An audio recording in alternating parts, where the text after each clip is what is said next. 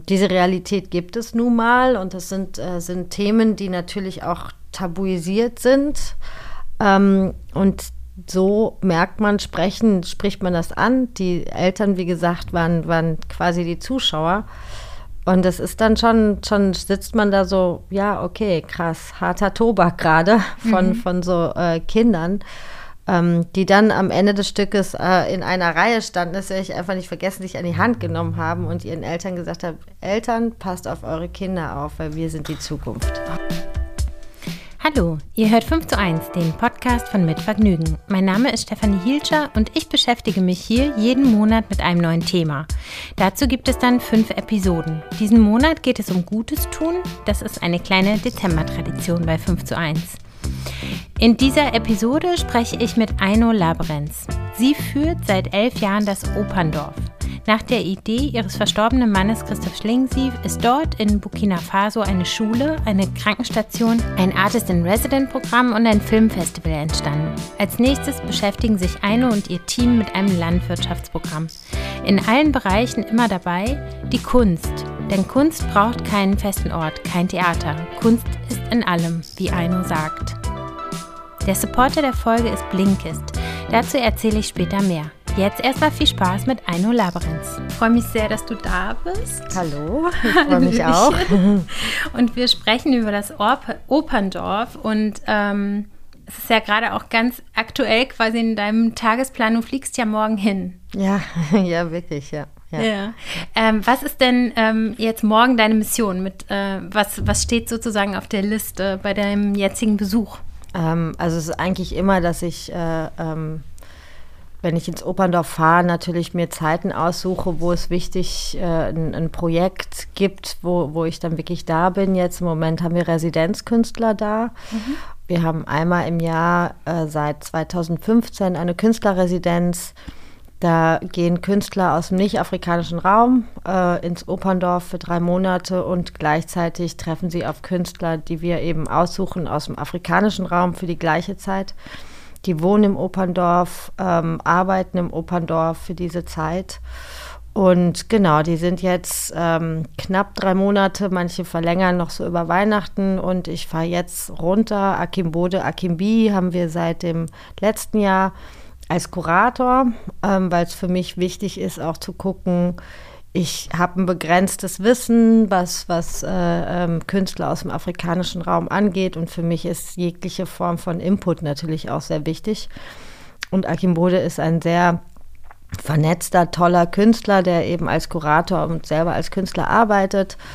Ähm, sehr starke äh, Haltung auch zu Kunst, zu dem, ob das jetzt Diaspora und so weiter ähm, äh, hat, die ich sehr spannend finde für uns, dass man mit dem Operndorf ist es für mich eigentlich sehr, sehr wichtig, gerade in dieser Künstlerresidenz nicht nur ähm, die Künstler zu unterstützen, ähm, denen eine Plattform zu geben, sondern eben auch immer wieder einen Diskurs zu führen. So, ne? was, was ist unser Blick auf, äh, auf diesen Kontinent?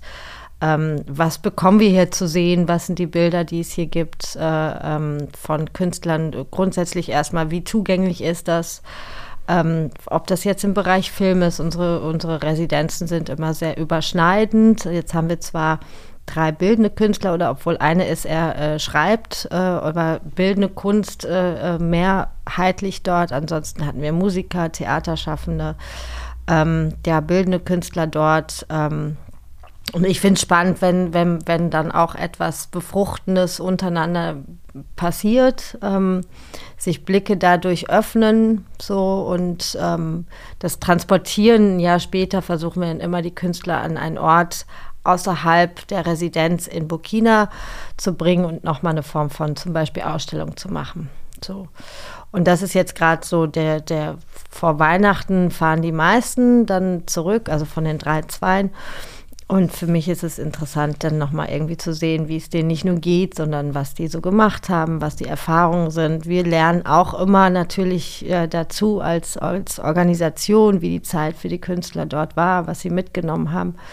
Für mich ist es sehr, sehr wichtig, dass die gar nicht nach einer Residenz oder so mit, mit einem Ergebnis rauskommen müssen in Form von einer Ausstellung im Operndorf. Meistens passiert das und das ist auch sehr schön.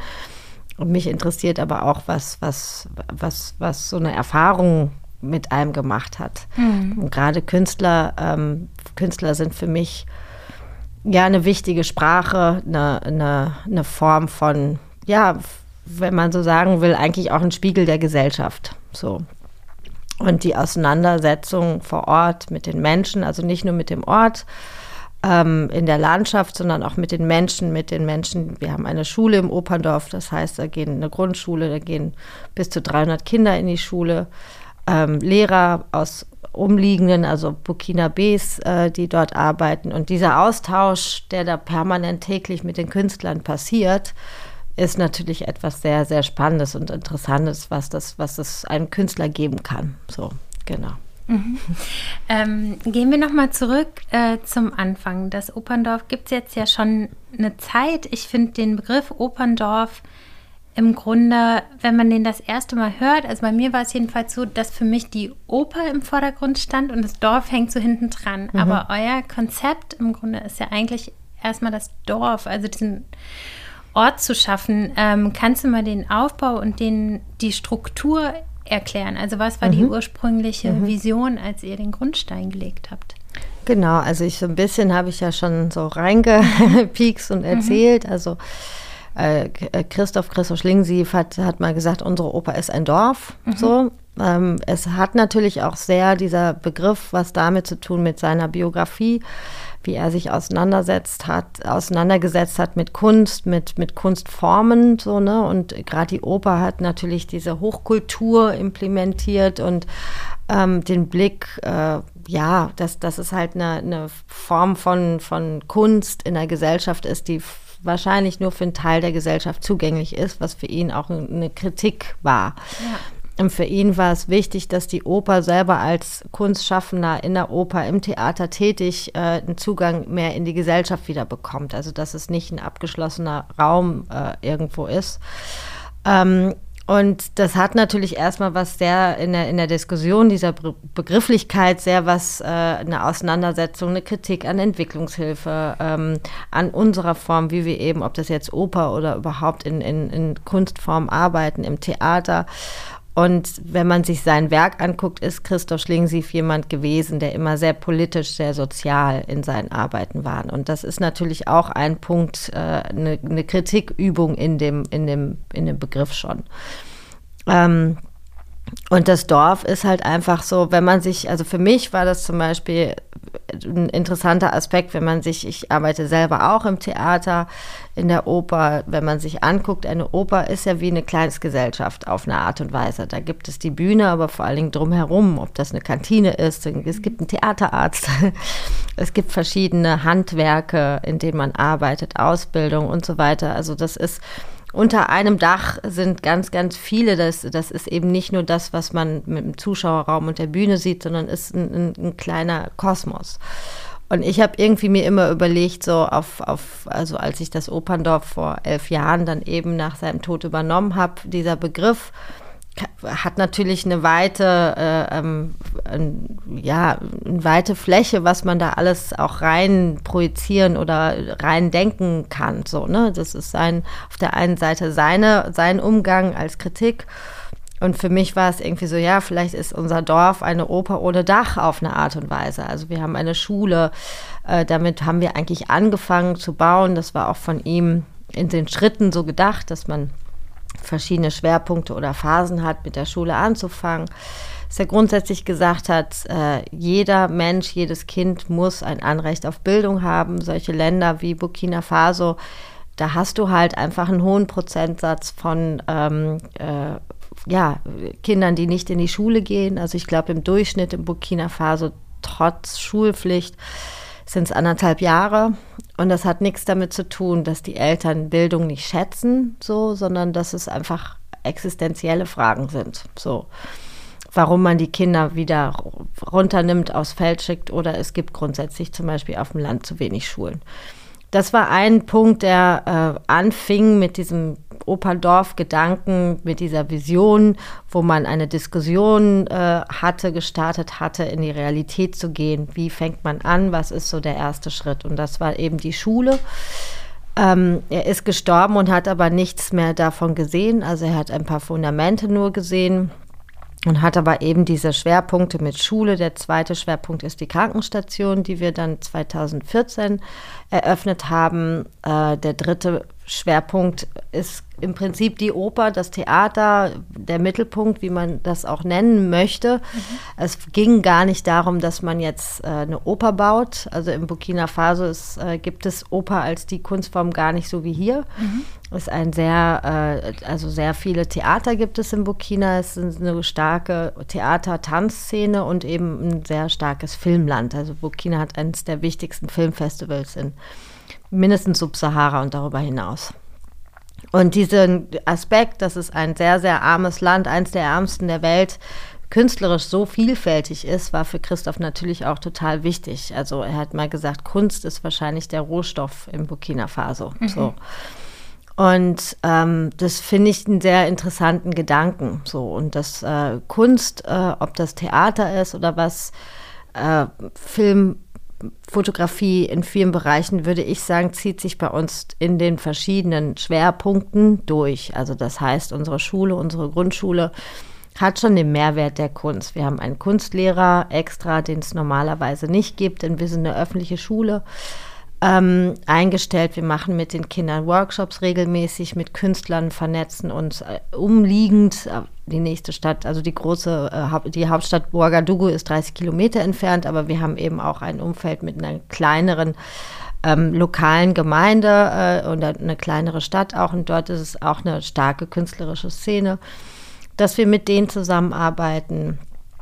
Ähm, wir schauen, dass wir, wenn wir die Schule ausstatten mit Möbeln, mit Handwerk wie Schreinern zusammenarbeiten, dass man auch eine Struktur umliegend äh, unterstützt, äh, fördert. Ähm, ja, und wir sind 2015, was ich schon angesprochen habe, dann gestartet mit, ähm, mit dem Residenzprogramm, also diesem Künstleraustausch. Und das ist jetzt erstmal so baulich zum einen der Stand. Wir haben eine Schule, es sind ungefähr eine Kantine, die gehört zur Schule dazu ähm, und sind jetzt so bei, ich glaube, 25 Gebäuden, die wir in den letzten ja, zehn Jahren gebaut haben. Wow, so, genau. das ist ja echt eine, genau. äh, ein starkes Stück. Es sind schon ganz, ganz viele Kinder geworden bei uns. Also wir haben eine Krankenstation mit Geburtenstation. Äh, mhm. Das ist auch in Burkina ähm, Pflicht, wenn du eine Krankenstation baust, dass du eine Geburtenstation mhm äh, mit ähm, eingliedern musst. Und wir haben eine, äh, eine, also Schwerpunkt Zahnmedizin, weil das auch in solchen Ländern wichtig ist. Ähm, zu sehen, spezialisieren, sowas wie Augen, Zahn und so gibt es halt selten auf dem Land. Mhm. Und haben eben gedacht, wir gucken, wie haben Stichproben gemacht und so weiter und haben uns dann auf äh, Zahnmedizin ähm, also spezialisiert, wenn man so will. Und ähm, genau, das ist jetzt erstmal so das, was dort ist. Und es wächst immer weiter, also sowohl mit einzelnen Projekten, die wir immer wieder starten. Wir haben 2019 nochmal ein Kinderfilmfestival gestartet, mhm. also mit Filmen aus dem afrikanischen Raum für Kinder und gehen dort eben auch in Austausch, dass Filmschaffende ähm, sich austauschen können, Workshops bei uns machen, mit den Kindern arbeiten, ihre Filme auch wirklich zeigen, dass man die auch Open Air zeigt, dass jeder willkommen ist. Ähm, versuchen solche Dinge auch hier zu transportieren, hatten wir gerade im Babylon auch äh, unser kleines äh, Filmfestival für Jugend- und Kinderfilme aus dem afrikanischen Raum, Diaspora. Also wir versuchen immer so, das auch hierhin zu transportieren, mhm. was wir dort machen. Ähm, und damit wächst das Operndorf natürlich auch. Dann haben wir aber auch in der Zukunft Landwirtschaftsprojekte vor. Mhm. Ähm, ja, und wer weiß, irgendwann äh, werde ich, ähm, also eine Form von Theater gibt es auch. Äh, also das heißt, die Kinder, die spielen da Theater schon. Wir haben einen, einen Direktor der Grundschule ist Theaterpädagoge und der macht mit den Kindern mal regelmäßige Stücke, auch wenn das so ein Haus, so ein Theaterhaus nicht wirklich steht, aber es gibt zum Beispiel mobile Bühnen und sowas. Und ja, vielleicht baue ich dann irgendwann mal noch eine weitere, äh, weiterführende Schule. Ähm, das äh, wäre noch ein Traum. Ähm, genau, aber das sind so Schritte, wo man irgendwie gucken muss. Es ist wichtig, dass man diese Struktur, die wir geschaffen haben, auch ähm, stabil bleiben kann. Also im Sinne der Nachhaltigkeit, dass wir schauen, wie kann man alles das, was man startet, ähm, in die Nachhaltigkeit, in die Selbstständigkeit auch überführen. Ähm, und so gucken wir auch, dass ich nicht einem Plan X versuche, ähm, hinterherzulaufen oder zu folgen und, und ähm, das, das Leben zu erhalten dort, dass die Lehrer, dass die Kinder, äh, dass das gesichert ist, ist natürlich auch ein wichtiger Punkt. Mhm. Ja, das genau. kann ich mir schon vorstellen, dass die Vision, die es am Anfang gab, dass die sich natürlich auch ganz oft verändert sozusagen. Ne? Also dass man ja, wir sind schon relativ, also diese Phasen sozusagen mhm. ist etwas, wo, wo ich, was auch Sinn macht total. Also, mhm. dass man mit Bildung und Gesundheit anfängt um eine Struktur. Also es ist ja auch wie, man, man gibt den Menschen dort Möglichkeiten, was, was Grundbedürfnisse sind. Mhm. So, ne? Und ähm, Landwirtschaft ist etwas so, was, was auch Christoph schon äh, ähm, überlegt hatte oder mhm. eingegliedert hatte, jetzt nicht als Phase X oder so, sondern mhm. grundsätzlich ein, als ein Punkt. Und es sind auch Themen, die sehr, sehr wichtig ist. Also Burkina Faso ist ein sehr armes Land, da gibt es extreme Dürre. Mhm. Auch das Klima, merkt man dort, verändert sich äh, zu Lasten äh, derer. Und man muss halt schauen, wie man die Böden, wie man Strategien entwickelt, wie man, äh, wie man Schulung macht, dass die Böden halt äh, fruchtbar bleiben. So, ne? Und ähm, das sind Dinge, die dann halt einfach akut wichtig, lebensnotwendig sind. Mhm. Und ähm, man schafft Arbeitsplätze, man bildet aus und es sind äh, Lebensgrundlagen. So. Mhm. Wir machen eine kleine Pause und ich erzähle euch noch was zu Blinkist, meinem heutigen Supporter. Stellt euch vor, anstelle eures Social Media Feeds scrollt ihr euch morgens beim Frühstück durch den neuesten Psychologie-Bestseller oder einen preisgekrönten Ernährungsratgeber. Euer Tag fängt gerade erst an und ihr habt vielleicht schon die Kernaussagen aus einem Sachbuch angehört, das euch schon immer interessiert hat. Mit Blinkist könnte das zur Routine werden. Die Wissens-App Blinkist bringt Wissen in euer Leben, das euch sofort weiterbringt. Mit den Kernaussagen aus mehr als 4500 Sachbüchern und Podcast-Zusammenfassungen auf Deutsch und Englisch. Die etwa 15 Minuten langen Titel könnt ihr lesen oder euch unterwegs anhören, sodass sie bestens in euren Alltag passen. Alle Titel existieren auf Deutsch und Englisch und jeden Monat kommen ca. 40 50-minütige Titel dazu. Hört sich gut an, oder? Ich nutze Blinkist, um mich auf den aktuellen Stand von Buchneuerscheinungen zu bringen, etwas in kurzer Zeit zu lernen oder mich auf meine Podcasts vorzubereiten. Am liebsten höre ich, wenn ich morgens zur Arbeit laufe oder eine Runde mit unserem Hund spazieren gehe. Ich liebe alle Blinks, die mit Biologie und Psychologie zu tun haben und ich finde es super, dass Blinkist mir nach meinem ausgewählten Titel gleich immer einen neuen Titel vorschlägt, auf den ich von alleine gar nicht gekommen wäre. Es gibt gerade eine tolle Aktion, exklusiv für Hörer des 5 zu 1 Podcasts. Auf blinkist.de slash 5 zu 1 erhaltet ihr 25% Rabatt auf das Jahresabo Blinkist Premium. Blinkist wird geschrieben B-L-I-N-K-I-S-T. Ihr könnt vorher natürlich alles ausgiebig sieben Tage lang kostenlos testen. Den Link findet ihr wie immer in den Show Notes. Vielen Dank an Blinkist für den Support. Und jetzt zurück zum Gespräch. Ich habe, ähm, um nochmal auf die Schule zurückzukommen, in so einer Doku gesehen, dass ihr so ein bisschen anderen Ansatz habt, äh, Wissen zu vermitteln, aber innerhalb des Schulsystems, was quasi vorgegeben ist nach mhm. den Richtlinien. Kannst du dazu nochmal ein bisschen was erzählen, wie ihr da arbeitet? Also ich, äh, also im Prinzip das, was ich angesprochen habe, dass wir Kunst integrieren. So, mhm. ne? Das ist, ob das über Tanz, ob das über mit Künstlern Workshops zu machen, dass die Kinder einen Kunstlehrer haben. Also wir sind, wie gesagt, eine öffentliche Schule. Wir haben ein Einzugsgebiet von so sechs Kilometern. Wir fassen bis 300 Kinder, so zwischen 250 bis 300 Kinder. Es sind sechs Jahre die die Kinder immer, es ist, ist immer eine Klasse, die alles mhm. unterrichtet bekommen. Das ist auch normal im Burkina.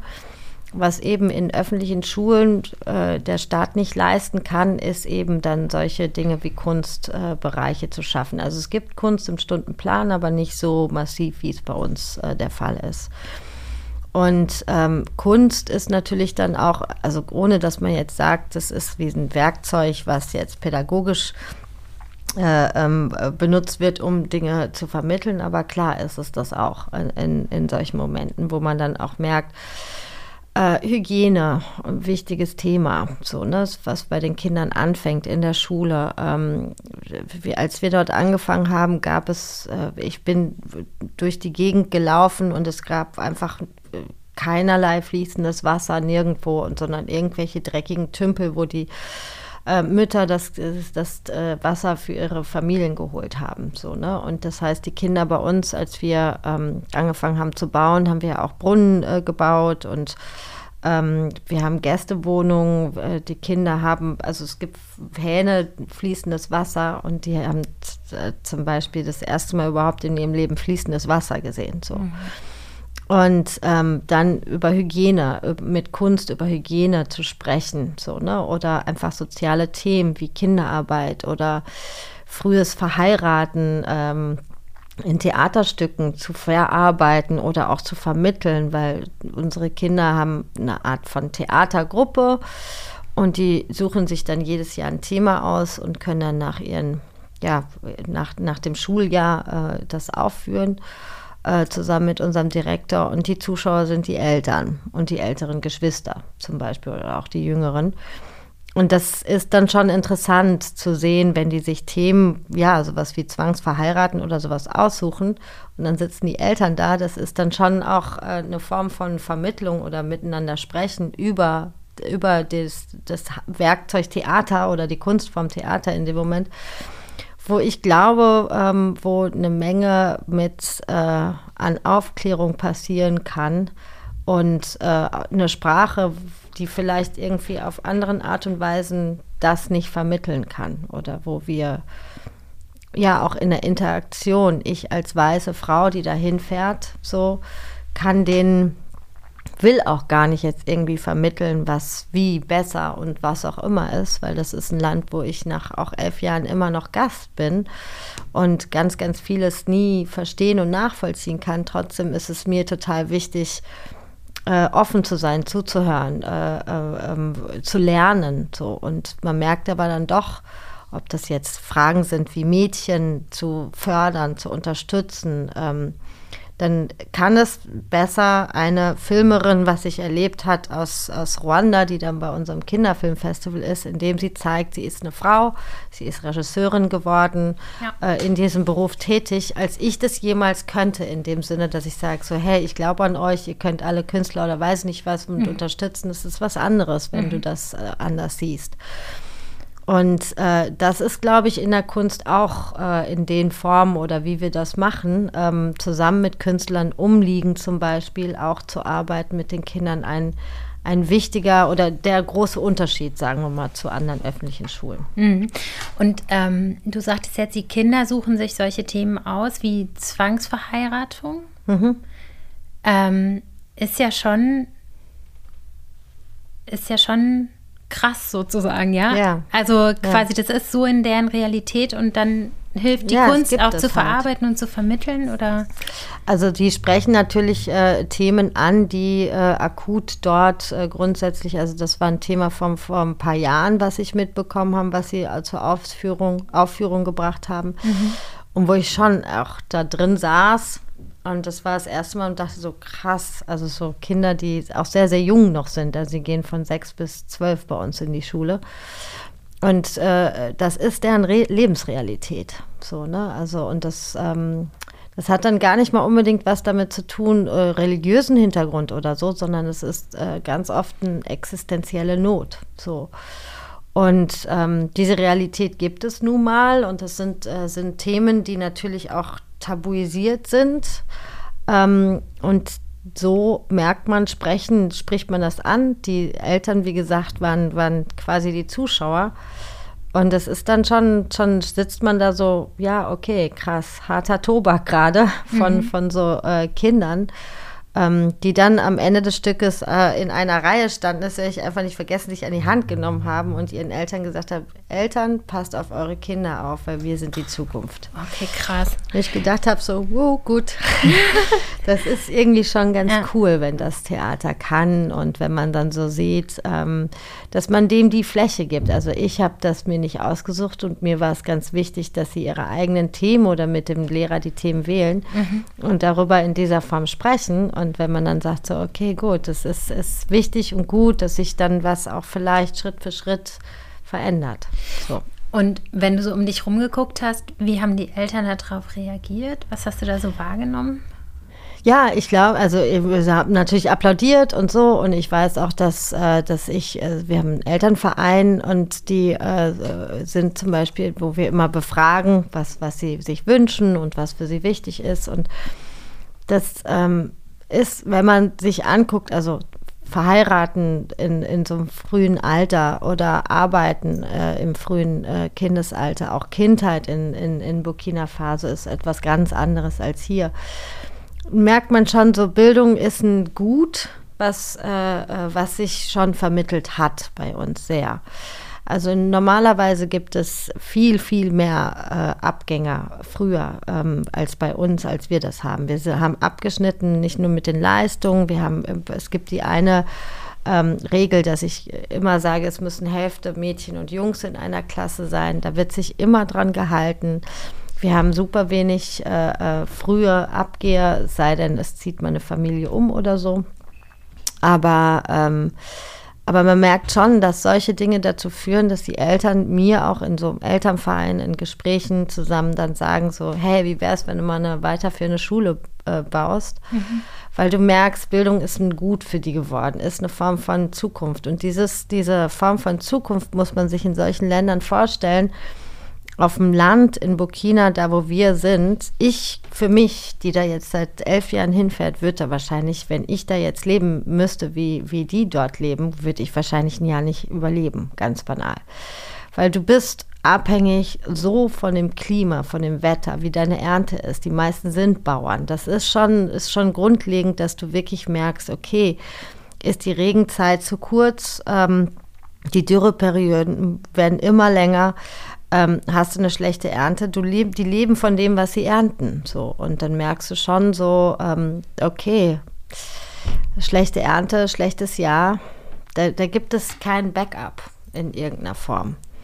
Und äh, das heißt, dass äh, Bildung in dem Moment, ein Kind eine Bildung zu ermöglichen, ist nicht das, was, was äh, nicht gewollt wird ähm, sondern es ist halt einfach das pure Überleben, äh, in, zu denken, wenn du 20 bist, könntest du vielleicht ein Studium machen und dann Arzt werden.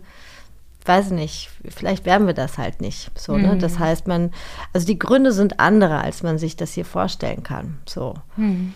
Und ähm, dann aber zu sehen, dass das nicht nur ernst genommen wird, sondern dass das, ähm, dass, dass, dass das ein Wert ist und eine Zukunft oder ein Leben verändern kann, ist was ganz Tolles. So, ich glaube, es ist so in den Jahren, in denen ich das mache, wenn man so merkt, äh, ähm, Berichterstattung und so, was gibt's Neues über das Operndorf oder was ist passiert, was habt ihr gebaut und so. Ich merke so die wichtigen großen Schritte sind solche für mich, dass ich merke, die Kinder bleiben in der Schule, die sind versorgt. Wir haben eine Kantine, meistens ist es das einzige Essen, was sie am Tag haben oder oftmals.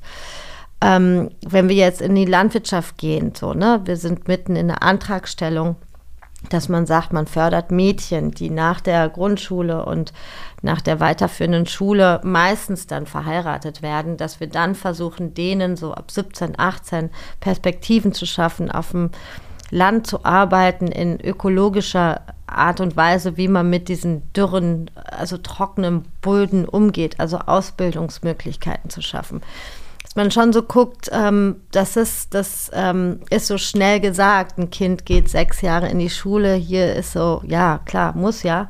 Aber dort ist es was Besonderes. Mhm. Also man hat 70, 80 Prozent Analphabeten. So. Und ähm, das sind eigentlich für mich riesige Schritte. So, auch wenn es darum geht, dass, dass man jedes Jahr von neuem darum kämpft, dass die Kinder in die Schule gehen. So. Mhm. Was passiert nach diesen sechs Jahren? Wie alt ist man dann? Zwölf? Zwölf, genau. Mhm. Und es gibt, also du hast die sechs Jahre Pflicht und dann gibt es weiterführende Schulen, auch bei uns in der, in der nächsten Stadt. Mhm. Die ist so zehn Minuten entfernt, Signare. Und da gehen dann auch einige weiterhin. So, mhm. genau. Und die anderen gehen in Beruf. Genau, also ja, beziehungsweise arbeiten dann in der, die meisten Eltern da sind äh, Bauern mhm. äh, umliegend. Ähm, genau. Und helfen dann dort weiter. Aber ja, das ist natürlich dann schon ein Anliegen zu versuchen. Wir können natürlich nicht jedes Kind kontrollieren. Wie, wer, also wir haben jetzt, ich weiß gar nicht mehr, die Schule gibt es seit 2011. Also das heißt, wir haben schon einige Schulabgänger hinter uns, mhm. Klassen. Also ein paar Hunderte. ähm, äh, Genau, und dann kann man natürlich nicht so ganz nachvollziehen, wie viele wo dann hingegangen mhm. sind, aber dass sie überhaupt die sechs Jahre haben, das ist etwas so, äh, was schon ein, ein, ganz, ganz wichtiger Schritt ist, mhm. grundsätzlich, genau. Mhm. Ähm, ich habe so ein schönes Zitat von dir gefunden. Äh, da hast du gesagt, dass die Kunst sowieso stattfindet und dass die gar keinen festen Ort braucht. Ja. Das äh, mochte ich irgendwie so. Kannst du das vielleicht noch mal erläutern? Genau, weil ich glaube, ich werde halt immer oft gefragt, äh, immer oft gefragt, haha. ja, ich werde oft gefragt, wann kommt das Theater? Mhm. Und ich finde halt, ähm, das soll nicht heißen, dass das nicht auch, dass man überlegt, wann baut man diese Form von, äh, von, von Bühne. Mhm.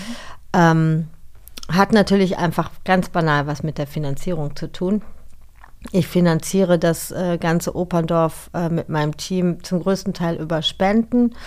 Wenn wir sowas machen wie Landwirtschaftsprojekt oder sowas, sind das Anträge oder das Kinderfilmfestival wird gefördert. Wenn was nicht gefördert wird, dann müssen wir dafür sammeln.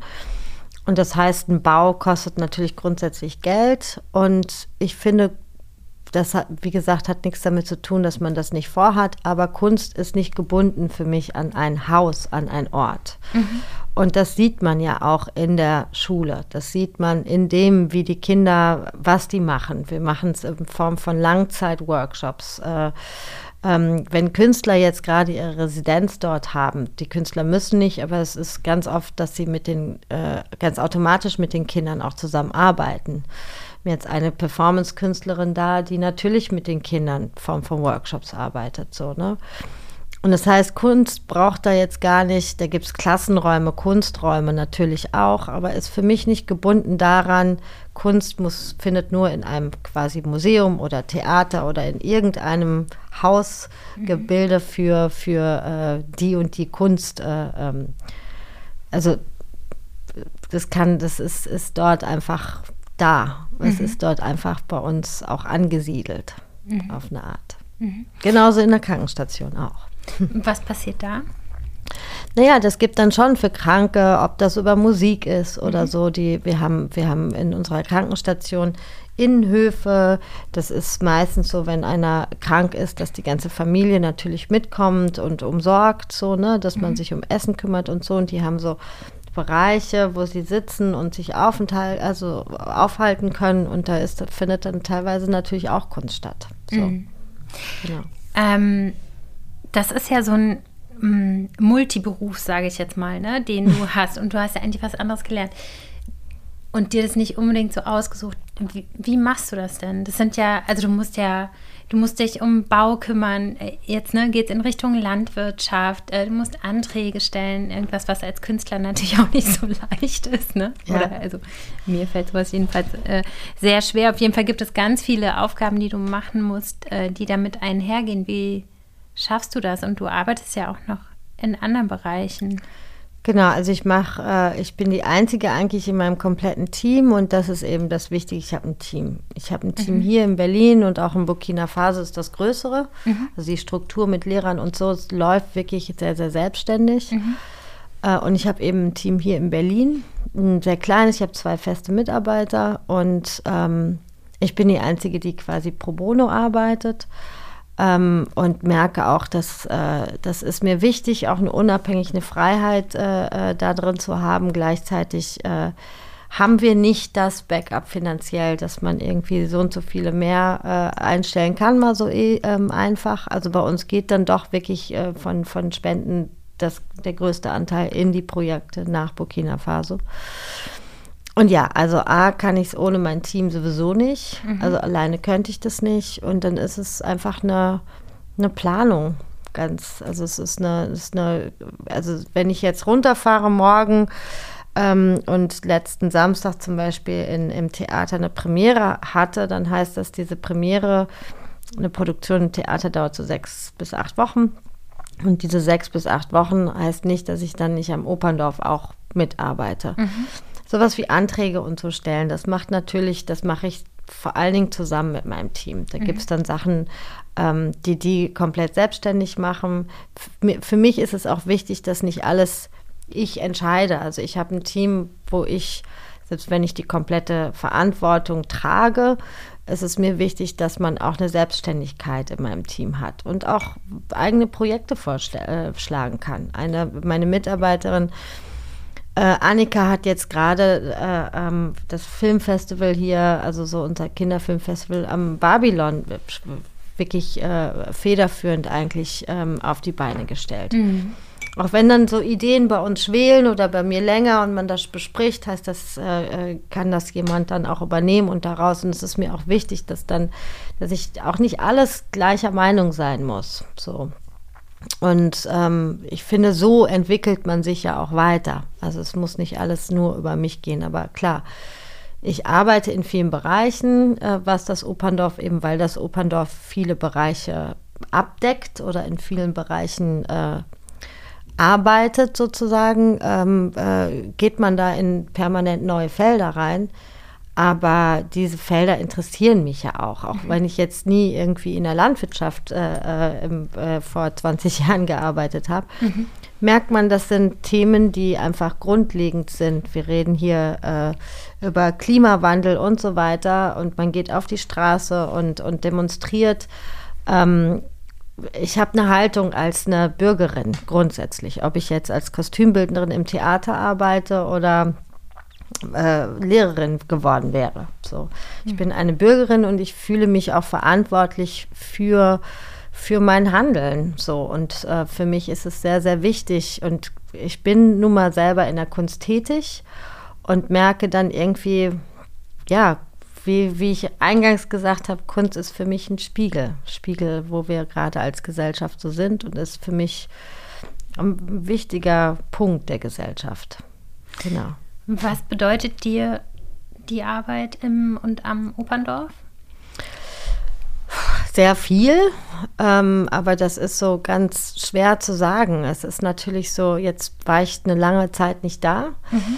einfach auch wegen Corona, weil man im letzten Jahr ähm, lange nicht reisen konnte. Dann hat sich bei mir viel verschoben in Produktion durch Corona, wo man dann merkt, man ist nicht so flexibel mit Quarantäne und so und Jetzt bin ich seit fast zwei Jahren, fahre ich mal wieder runter und ich mhm. merke schon, mir fehlt es dann auch mhm. total. Ich bin jetzt gerade sehr, sehr fertig. so von, von, von dem Jahr, von der letzten Produktion. Da hat man dann immer so, Energiehaushalt ist eher so nicht da.